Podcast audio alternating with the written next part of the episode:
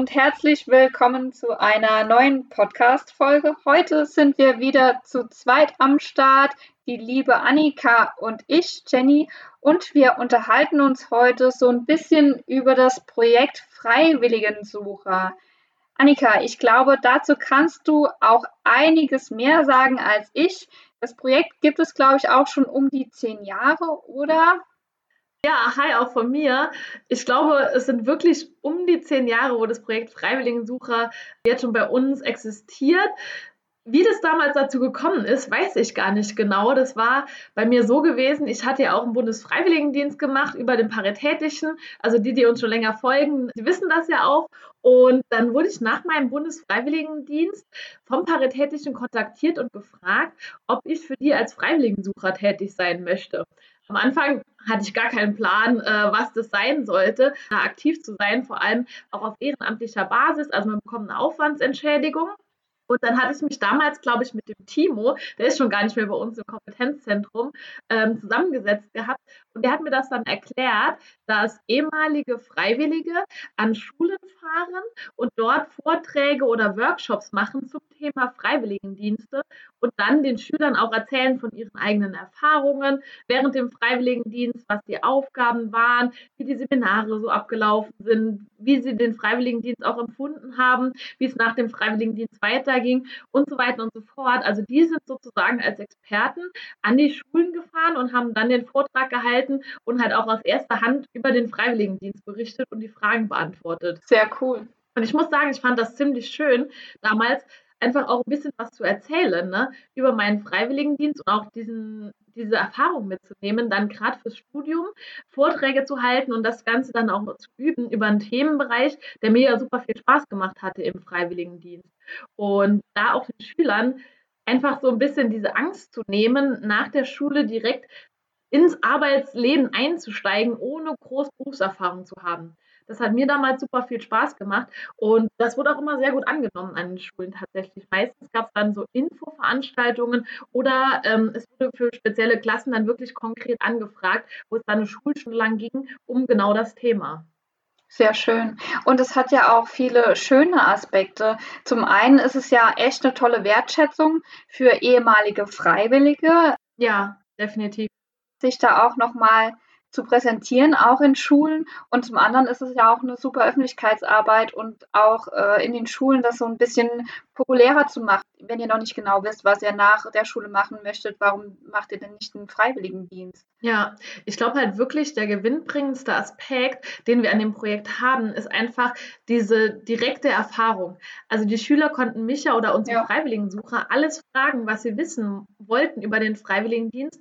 Und dadurch, dass unsere Freiwilligensucher oder auch damals bei mir, die, die sind ja gerade erst aus dem Freiwilligendienst ausgeschieden, vor ein paar Monaten, vor einem Jahr, das ist ja noch nicht lange her, dieser Freiwilligendienst. Und die können dann halt wirklich noch von ihren Erfahrungen gut berichten. Die wissen auch, was, was sehr gut gelaufen ist, was vielleicht nicht so gut gelaufen ist, was sie jetzt anders machen würden. Und ich glaube, das ist noch mal ein bisschen was anderes, wie wenn wir vom Kompetenzzentrum halt sagen, ein Freiwilligendienst ist gut aus den und den Gründen.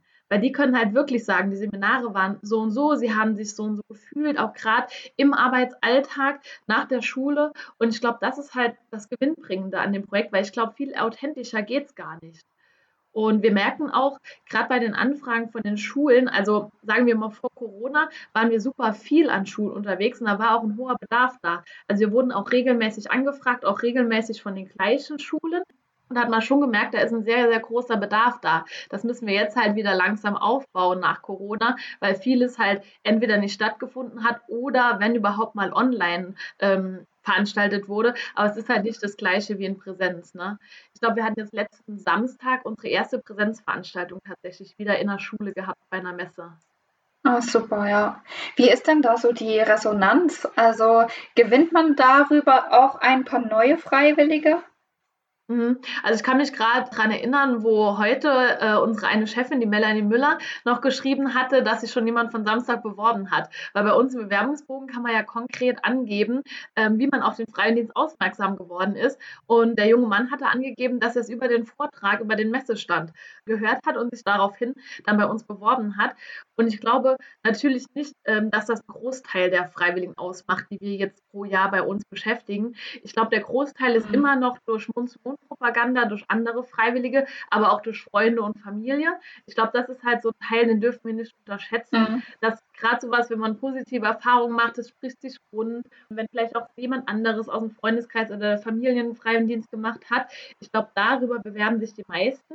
Aber ich glaube, gerade diese Zielgruppe an Personen, die noch nicht wissen, wie es nach der Schule weitergehen soll und dann in der Schule sich das Ganze anhören. Also ich glaube, das ist halt bei gerade bei Freiwilligensucher so unsere Zielgruppe. Da dann zu sagen, hey, es gibt auch noch eine andere Option, wenn du jetzt nicht genau weißt, welche Ausbildung du machen möchtest oder welches Studium du machen möchtest, vielleicht einen Freiwilligendienst vorher zu machen und sich ein bisschen zu orientieren. Weil viele haben das halt vorab nicht auf dem Schirm und merken dann erst durch so, durch so einen Vortrag an der Schule, weil sie mehr oder weniger so ein bisschen gezwungen sind, sich das anzuhören, dass es auch das gibt. Genau. Und das ist, glaube ich, das Gewinnbringende, wovon halt auch dieses Freiwilligensucherprojekt profitiert. Und du hast ja gesagt, also das, das Projekt setzt sich ja zusammen aus Bildungsreferenten von uns und ehemaligen Freiwilligen.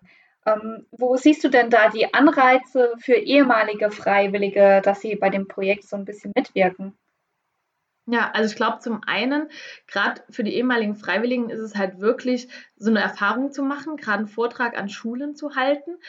Je nachdem, wenn sie ins Studium gehen, müssen sie es auf jeden Fall machen vor der Klasse vor den Kommilitonen, aber auch eine Ausbildung. Und ich glaube, das sind einfach Erfahrungen, die nimmt dir keiner mehr weg.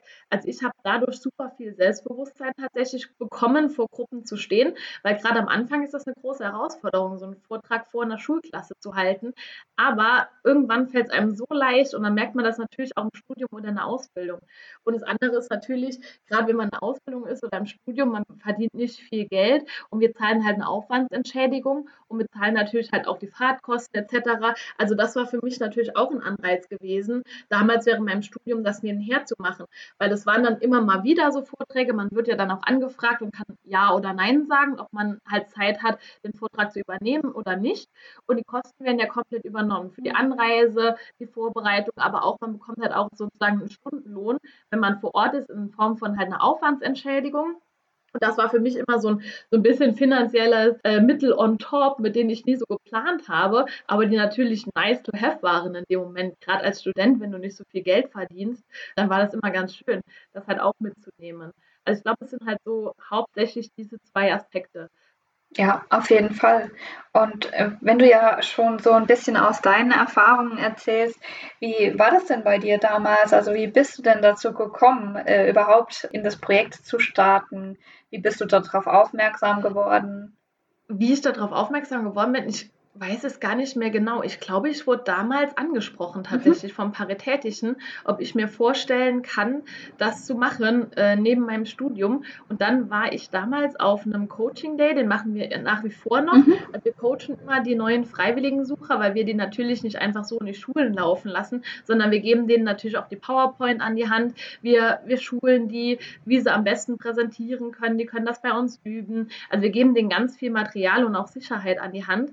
Und damals war ich dann bei dem Coaching Day gewesen und konnte mich dann danach entscheiden, ob ich es machen möchte oder nicht. Mhm. Und habe mich dann halt dafür entschieden, das zu machen. Und ab dann ist es gestartet.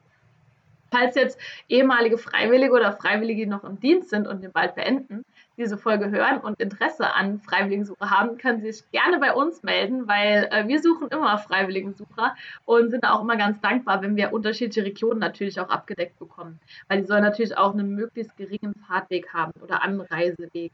Genau. Also auch hier auf diesem Wege ein bisschen äh, die Werbetrommel äh, rühren. Ihr dürft euch gerne melden, wenn ihr Lust drauf habt. Ja, auf jeden Fall. Also für mich war das damals extrem gewinnbringend. Ich glaube, man lernt halt einfach nur dazu, gerade durch so ein Projekt. Und es ist halt auch ein schöner Aspekt, einfach, gerade wenn man selber einen tollen Freiwilligendienst hatte und unheimlich viel aus dieser Zeit mitgenommen hat, das dann halt auch an jüngere Leute weiterzugeben und denen damit halt auch eine Chance zu geben, diese Erfahrungen zu sammeln. Also das war für mich damals halt auch immer unglaublich schön gewesen, gerade weil ich halt auch super viel von meinem Freiwilligendienst profitiert hatte. Ja, und man ist natürlich am nächsten dran, ne? Also von Freiwilligen für Freiwillige. Man kommt aus dem Bereich, man bringt ganz viele Erfahrungen mit und aus dem Erfahrungsschatz kann man ja auch andere äh, mit begeistern und neue Erfahrungen mit reinbringen und neue Perspektiven. Ja, auf jeden Fall. Deswegen, also wenn jemand Interesse hat, gerne bei uns melden und dann äh, können wir gerne über das Projekt Freiwilligensucher sprechen und weitere Infos an die Hand geben. Und ansonsten hoffen wir einfach, dass euch auch diese Folge oder diese Art von Folge äh, gefallen hat, mal einen Blick hinter die Kulissen zu geben, was unsere Öffentlichkeitsarbeit angeht, aber auch vielleicht, wie wir auch den Freiwilligendienst nach außen tragen oder was uns dabei wichtig ist. Und ja, Jenny, ich hätte gesagt, wir sind soweit durch mit der Folge, oder? Ja, auf jeden Fall. Äh, ich denke, es ist alles Wichtige gesagt. Wenn Interesse da ist, meldet euch. Und ansonsten wünschen wir euch alles Gute. Genau. Ciao. Bis in zwei Wochen. Ciao.